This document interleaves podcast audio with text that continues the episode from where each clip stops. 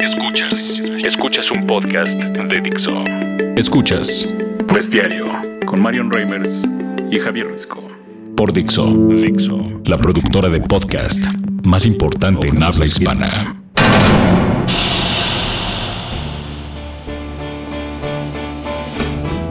Bestiecillas de luz, gracias por acompañarnos en una edición más de esto que se llama Bestiario. Créanme, hoy estoy Estoy muy nerviosa, Javier. ¿Por qué estás nerviosa? Te voy a decir, ¿cómo estás, Javier? Muy bien, muy bien. Qué gusto estar otra vez acá. Bebé de luz. Eh, cuénteme Bebé usted, sabe. cuénteme usted por qué es un porque te voy a decir nerviosismo. una cosa. Nunca he sido una mujer muy chistosa, la verdad. soy muy amargada y además no soy muy divertida. Entonces, cuando te encuentras con alguien que tiene la particularidad de hacer reír a la gente y hacerla reír mucho, no te da como oso así, porque dices como, güey. Puta, ok, voy a tirar un chistín. No se rió nadie, maldita sea. Sí, sí, sí, es, es terrible estar cazando anécdotas y buscando como la aprobación, ¿no? Porque él, es- sería como un catador de buenas historias y de buenas anécdotas. Entonces tú así de no, y entonces llegué a la oficina y ¡pum! me caí. Y es como. Ah, no, no, es que sí, a todos nos pasa. Bueno. Y es como, fuck, no entró, no entró, pero voy a intentarlo otra vez. Richie es genial, está con nosotros. Richie, bienvenido. Un placer, como siempre. Aquí el nervioso soy yo, Javier. Eso, eso es lo que no se había comentado. ¿Ok? O sea, está el punto de vista de la risa, pero también está el punto de vista de, ya sabes, el fanatismo que existe de mi persona hacia la persona de, de, de Marion, ¿no? Sí, es una sí, sí. Que se descubrió en un Hooters comiendo alitas un martes. Así cuéntanos esa historia. ¿cómo fue? Sí, sí, sí, sí, sí, sí, sí, sí. No. Yo estaba un martes comiendo alitas en Hooters y volteé a ver una de las pantallas y dije, ¿quién? ¿Y dónde está Faitelson? ¿No? O sea, dijiste. ¿Por qué? está- ¿Por qué ¿Por qué no hay estoy- gente horrible en ¿Por- la pantalla? Ajá, ¿qué está sucediendo? ¿Por qué, ¿Por qué veo una periodista deportiva que no se encuera en Instagram? que no está anunciando tenis Charlie. ¿Por qué está pasando esto? Y- Gracias por tanto. Perdón por tan poco. Y de, y de ahí, y de ahí surge, ¿no? De ahí surge esta, este, este amor a, a la señorita Marion. Oye, le voy a tener que dar una comisión a Hooters, ¿eh? Gracias, de verdad, por, por, por No, ponernos por, por con Hooters sus has- alitas. por Hooters has- yo creo que has de tener muchísimos fans que voltean, que voltean y la misma. A ver, a ver, a ver, a ver, a ver, a ver. ¿Quién es esa? Y de ahí surge. de Ahí surge el fanatismo. Así es. Eh, todo lo contrario a mí, que un día también me vio en la televisión y dijo. ¿Qué demonios le pasa a la televisión? ¿Por qué ¿Quién es este payaso de los pañuelitos? ¿Y, y qué se cree? ¿Y qué se cree? Exactamente. cree el payaso de los pañuelitos? Tenemos, tenemos eh, por lo menos nos conoció a través de la televisión, mi querida Reimers. Mira, pero otra vez en esta mesa, el que queda bien es el señor Richie. Sí, sí, sí. Una y otra vez. Yo te voy a decir una cosa, yo te empecé a seguir en Twitter hace mucho tiempo. ¿Ah, sí? Sí, pero te empecé a seguir desde otra cuenta. Entonces no te dabas. Ah, ¿No te acuerdas de Dark Angel 69? Exacto. Angel ¿Y, Fire. para- y- y qué es ese fetiche que tienes de seguir de otra cuenta? ¿O en qué nada más, consiste? me, me parecía muy divertido porque la gente entonces no se da cuenta de que los estás viendo.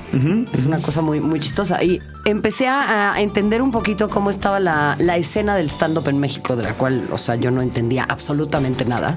Pero me encantaría, porque yo le decía a Risco, yo quiero hablar con Richie de muchas cosas. Y una de ellas es que me digas, ¿todo el mundo se está subiendo al tren del mame del stand-up o no? Sí. ¿Por qué? O sea, ¿qué- ¿cuándo, lo, cuándo lo descubrieron los mexicanos? ¿Cuándo lo escribieron los mexicanos?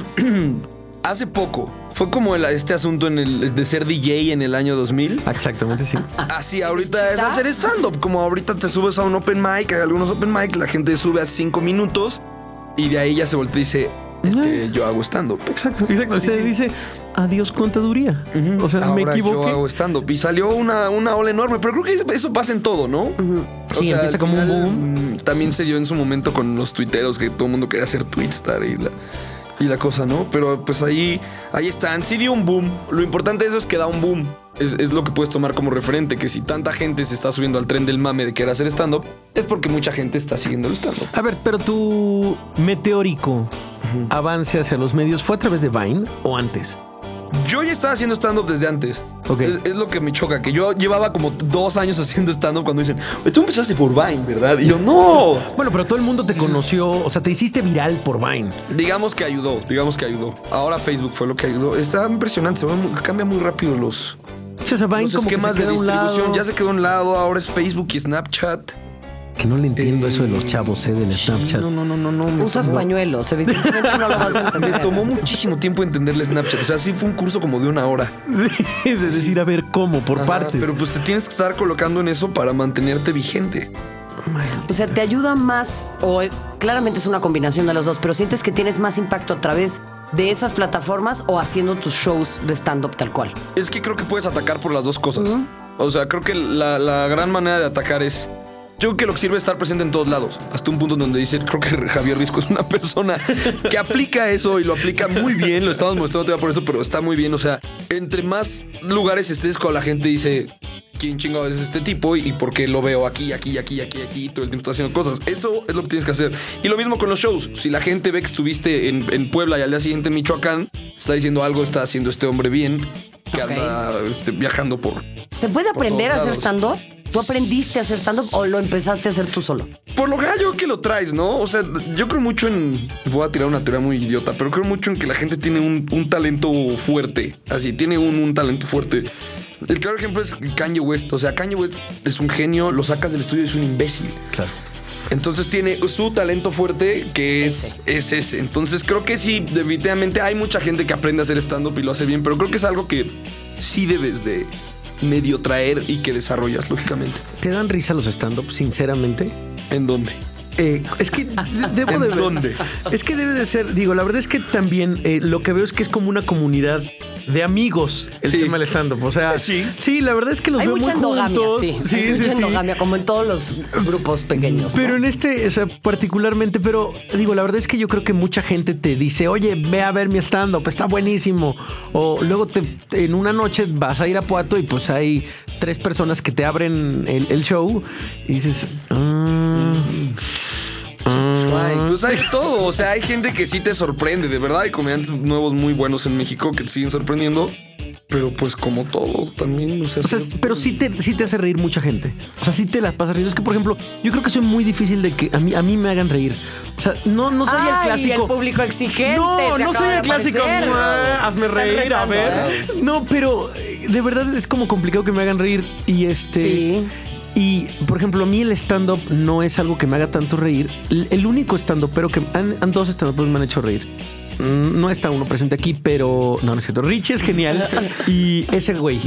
Ese güey es bueno. Eh, ellos dos, pero la verdad es que los digo, ah, es terrible porque tengo varios amigos estando peros que he ido y ahorita ya está Y seguramente ahorita escuchando. ya están dejando de ser tus amigos. Exactamente. Estás perdiendo followers en Twitter rápidamente. Otros no los he Están visto. tirando tus regalos de Navidad Pero exactamente, ahorita, sí. están, están eh, tachándome. Pero, ¿tú eres complicado con la risa? ¿O te da risa cualquier No, cosa? me- la verdad es que sí me río muchas idioteces. Entonces, probablemente eso funciona. Que es este. Pues el stand-up es como tragedia, superación, comedia. Y yo procuro mucho reírme en el, en el momento o estarme riendo a la hora. Tu vida es trágica. A ver, nos contabas, nos contabas fuera de, de- de los micrófonos, o sea, que hay como una doble moral en, en la risa del mexicano. ¿De qué se ríe tu público mexicano? Es que ese es el problema. O sea, no sabes de qué se van a reír. Nunca sabes de qué se van a reír. Por ejemplo, tengo este tema muy fuerte con los judíos, que los judíos van a los shows y se ríen de todo. Y hago de repente un chiste de judíos y... Oye, ¿por qué haces un chiste de judíos? Ah, o sea, te reíste de gordas, te reíste de esto, te reíste de esto. Pero cuando toqué judíos fue cuando no te dio risa. Entonces es el... Es el el problema, sí existe como cierta doble moral en México con, con la comedia. Le decía ahorita a Risco también fue al aire esto que pasó con Polet. ¿Por qué Polet daba tanta risa? O sea, era un caso Sí, terrible. O sea, Terrible, sí, sí lo- ¿no? Sí. terrible. Era un caso tragedia. terrible, una tragedia y la gente estaba "Eh, un dos, tres por Polet", y todas esas idioteces. Y de, ves y de repente haces una broma más ligera que esa y se te viene gente encima. Entonces sí existe una doble moral que ni siquiera hayas por dónde. Pero a ver, explicar. vato, te estás yendo a reír. O sea, te Ajá. estás yendo a que se burlen de gente. O sea, ¿por qué? ¿Sabes? O sea, ¿para qué? te- si no te va a gustar, no vayas al show. No te hagas el ofendido con ciertas cosas. Mira, ay, Richie, ¿no puedes hablar de esto, por favor? Ah, justo, justo lo que dice mi, mi comediante favorito, Doc Stanhope, es eventualmente la comedia va a tocar un tema que no te va a agradar, ¿no? Pero si te estuviste riendo de todo lo demás, pues cierras el hocico en ese momento y ya, ¿no? Porque de repente se burlaron de judíos, se burlaron de gordas, se burlaron de este. De con lo que sea. De, de lo que sea. Del y de padre repente Maciel. se burlan. Ajá, de un tema de, de pederastía. Y de repente tocan un tema de. eh, gente con discapacidad, y tú tienes un hermano con discapacidad y dices, ¡Ey, ey, ey, ey, ey, ey, ¿qué les pasa? ¿Por qué están hablando de eso? No, ahí sí no me gustó. Oye, más que. Claro. ¿Qué tal tenías un hermano pederasta? ¿No? Sí, no, no, claro, y el otro. Te hubieras reído de discapacidad. O sea, al final, si no te parece un tema, pues cierras tu boquita ya. Oye, supongo que el, dicen que, bueno, para el, para el tema de la chamba, no hay tanto en el tema de que exigirte al máximo. Siempre está como el bateo de porcentaje, o sea, el porcentaje de bateo. O sea, no puedes tirar 10 shows que son 10 home runs. O sea, supongo que habrá veces que, bueno, pues igual como con un periodista, pues de 10 notas que des, pues 4 van a ser de impacto, 2 van a ser muy buenas y una va a ser un home run. En tu caso o en el caso de la comedia, en el caso del stand-up, siempre, o sea, vaya, eh, siempre tienes que ir al home run, o sea, nunca te han bajado de un escenario o nunca has dicho, bueno, pues esta es una noche que, que no. Te das cuenta, con la experiencia te das cuenta hacia los cinco minutos dices, ah, va a ser este tipo de show, ok. Pero a veces está el reto, que es lo padre, de, de, decir, ok, no lo estoy logrando, pues vamos a ver por dónde, por dónde lograrlo. Pero siempre depende enteramente del público. Tú puedes tener la peor energía, estar de malas y el público es capaz de hacerte dar uno de los mejores shows de tu vida. O, estar súper pila y decir, vengo con todo, voy a hacerlos y Que te lo tiren. Depende totalmente del público. O sea, cuando, cuando de repente te bajas y te dicen, qué buen show diste hoy. No, fue gracias al público, porque el mismo público te está dando en ese momento una sinergia y una energía que te llena como de endorfina. Y al estar produciendo endorfina empiezas a improvisar, empiezas como a tener más ánimo en lo que dices y eso es lo que genera un, un buen show. ¿El show lo vas adaptando también sobre la marcha? O sea, me imagino que tienes cosas escritas y demás, pero con base en esto, o sea, vas viendo cómo es la gente y dices, bueno, por acá capaz meto este chiste que no tenía planeado y vas cambiando sobre el momento. Todo depende en el, en el público. O sea, en especial en shows públicos al final la gente te fue a ver, entonces es muy difícil que no se vayan a reír de tu, de tu contenido porque pagan un boleto para verte, pero en shows privados es donde siempre es un... ¿Te han contratado empresas? O sea, te contratan empresas y... Claro. Y es como, demet, o sea, que, eh, que, Hay de todo, hay empresas que ponen unas reglas rarísimas. A ver. Rarísimas. Nada de groserías, no puedes tocar estos temas, este, etcétera, etcétera. Me pasó uno con Ah, lo voy a decir. En, sí, hágalo. En, Dixo. me contrataron. de, un, show para Grupo Modelo y hablé de algo como de alcoholismo y se subió el tipo a decirme en el escenario, no hables de alcoholismo en una empresa que vende alcohol. Yo, con toda la razón. Es como el lugar para sí, claro, hablar de alcoholismo. ¿Y qué haces ante eso? Bueno, dices, sorry, sigues en el show. No, quedó como idiota el director de marca o quien sea quien haya sido el que me dijo eso. Entonces, eso pasa. Creo que de, los shows más bizarros que he tenido para unos que. personas que arreglaban motocicletas. Ay, tú. Me subí, me puse a hablar de fútbol, de política, de albures, así. Pues tienes que adaptar el show para sacarlo. Pero ese ha sido, creo que. y justo lo di en diciembre, hace, hace un año. Oye, la terrible. La terrible enfermedad del cantante y del comediante. Que es llegar a una reunión familiar primos que tienes que hace tiempo que no ves. Y que de pronto, pues sí, en 2015 vieron que Rich es genial estaba en todas las malditas redes y dijeron, ay, mi primo Farrell, a este güey yo lo conozco. Ay, ¿cómo crees que te juro es mi primo? Y te lo topas en la cena navideña. Y en estas cenas familiares es terrible. O sea, sí es, sí te sigue pasando el tema de todos volteando a ver con cara de ahí viene, ahí viene, esperen. Deja, ahí tú, el, viene. deja tú el cuento un chiste. Y creo que ustedes como periodistas lo han de vivir mucho, tú en deportes y tú en música. O política. O lo que sea que hagas de tus kioscos, Javier Risco. Es el asunto. ¿Qué onda? ¿Cómo estás? Güey, no me hablaste en toda la universidad. sí, sí, sí. Así hay mujeres que no me pelaron en toda la universidad y ahora quieren estar cerca. ¿Qué has hecho? ¿Qué has hecho? Oye, te acabo de ver que estás en la tele, etcétera. ¿Tendrás boletos? A ti te han de pedir boletos todo el tiempo. Sí, de la Champions. O sea, oye, ¿crees que tengas para el Real Madrid-Barcelona? Es que sí, O sea, no mamen. oye, Marion, este, ¿te acuerdas que casi no nos llevamos a la universidad, pero al final sí nos llevamos bien? Tendrás eso, más que el mal del chiste, el mal de me aparezco en tu vida. Porque y hazme el paro para todo. Y hazme el paro para todo o te quiero presumir con unos amigos que, te conozco, ¿no? A mí me encanta que, que, ¿No que, le mandar un video o una voice note.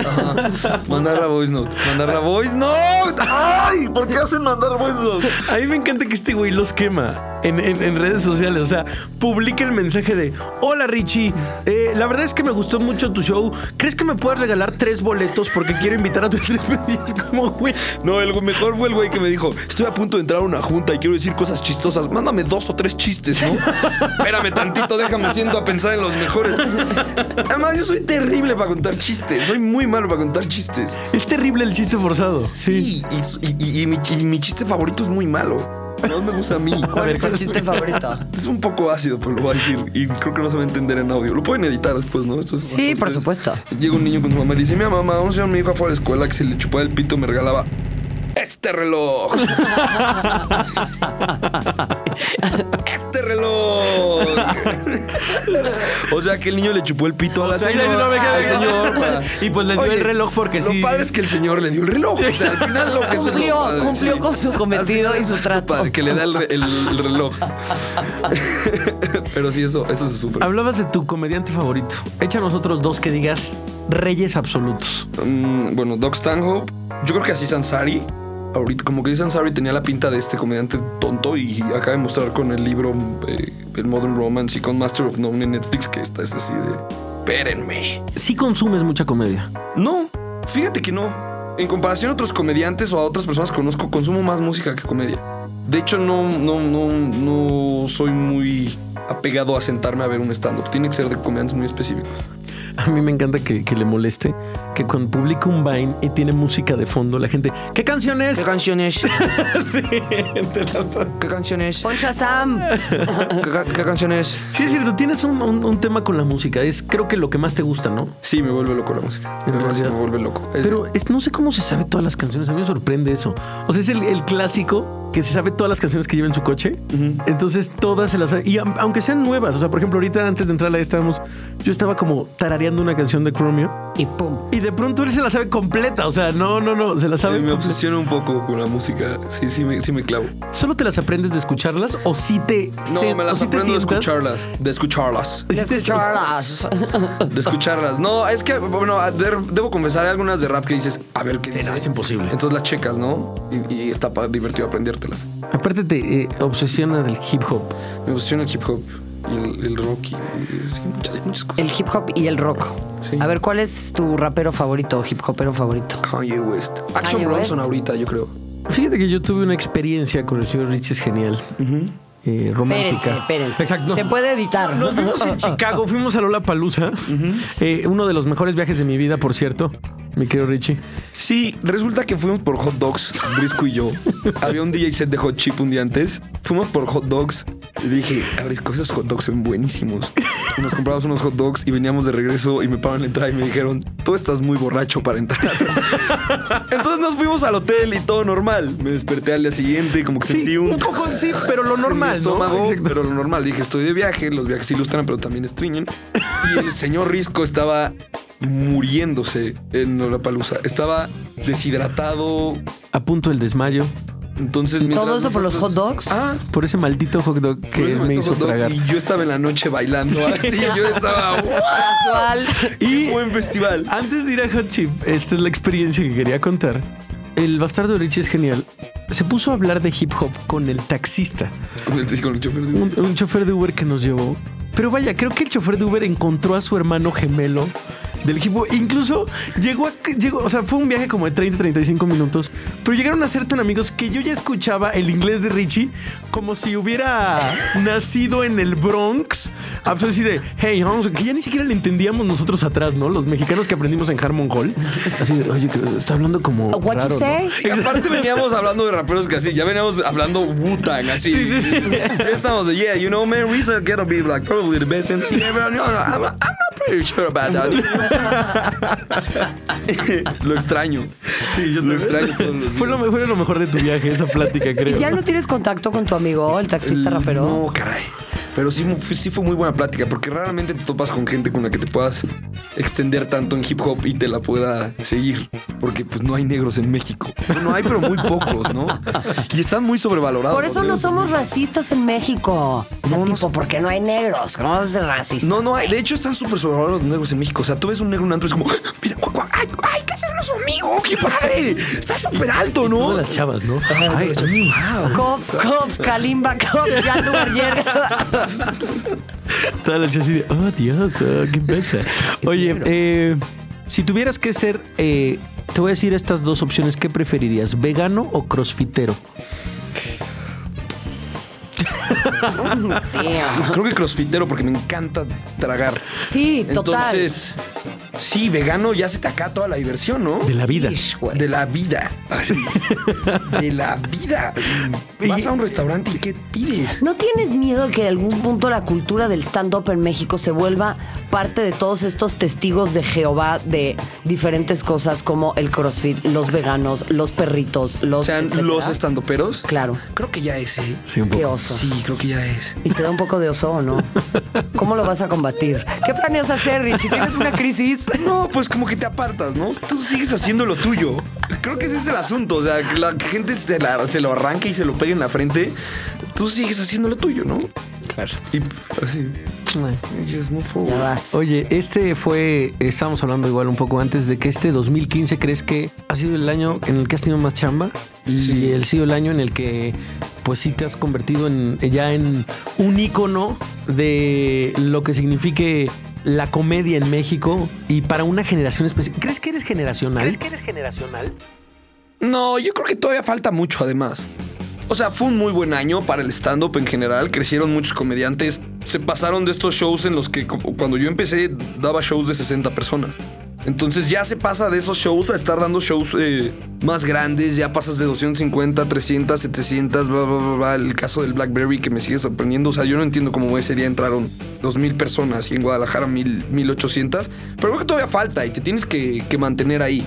O sea, te tienes que, lo que decía, tienes que mantener trabajando y aunque fue un buen año para el stand-up en general, todavía falta muchísimo por hacer y yo creo que no se ha logrado nada.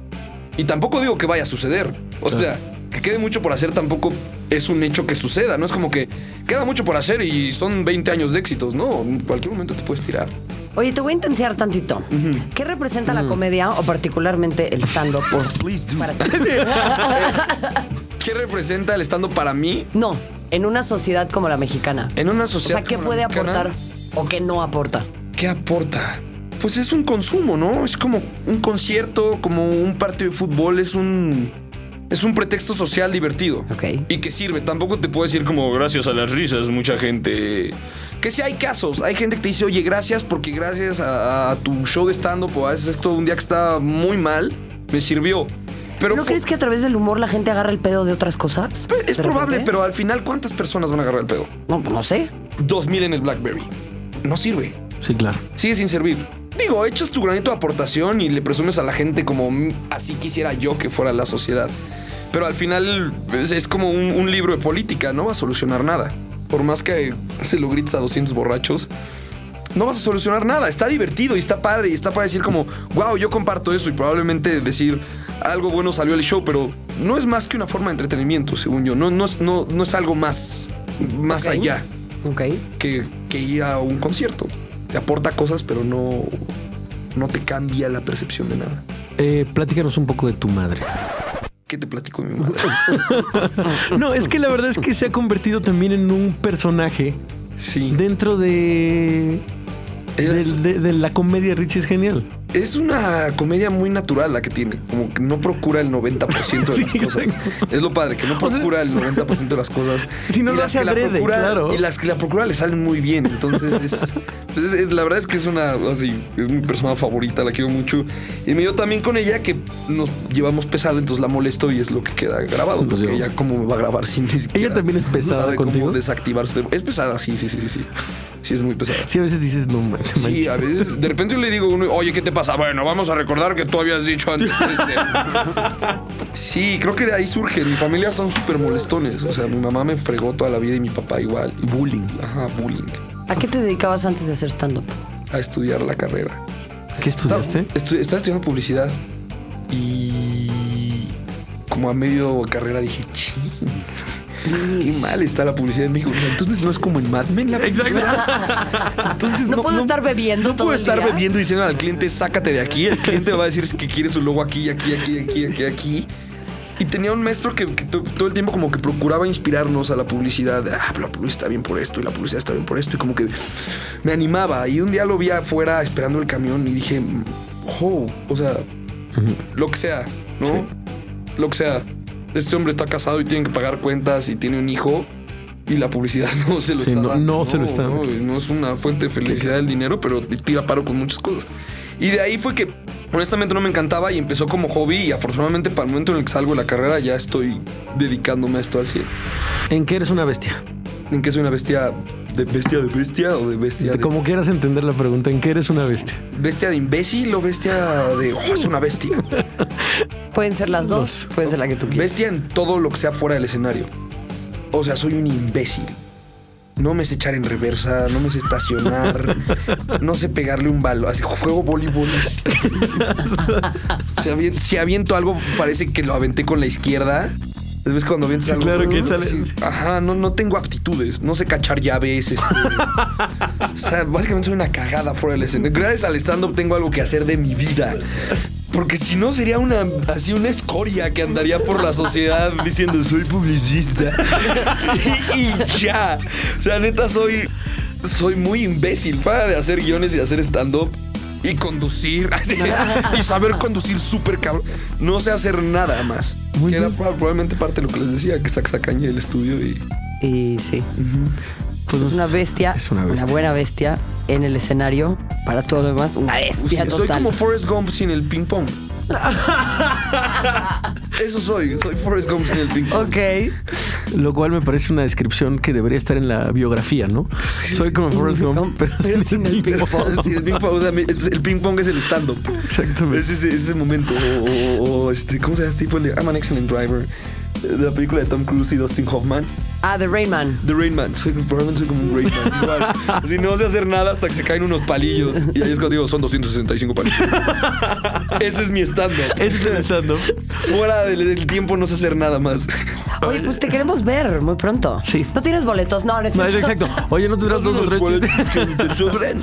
No, tienes todo lleno 2016, ¿no? Todo lleno 2016. Cerramos en el Boala el 18 de diciembre con abrazo navideño. Ok.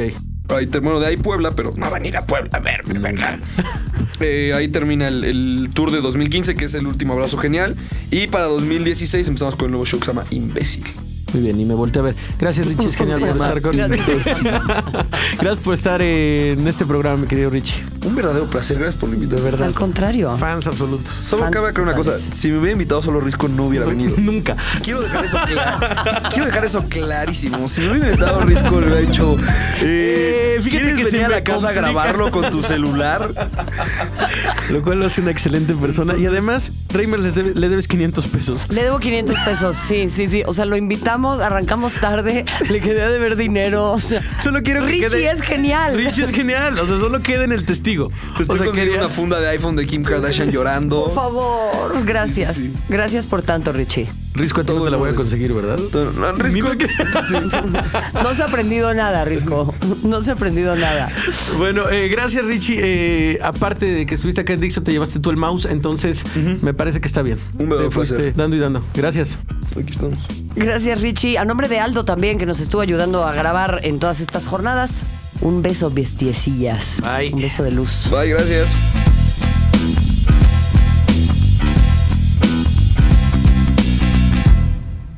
Dixo presentó Bestiario con Marion Reimers y Javier Risco.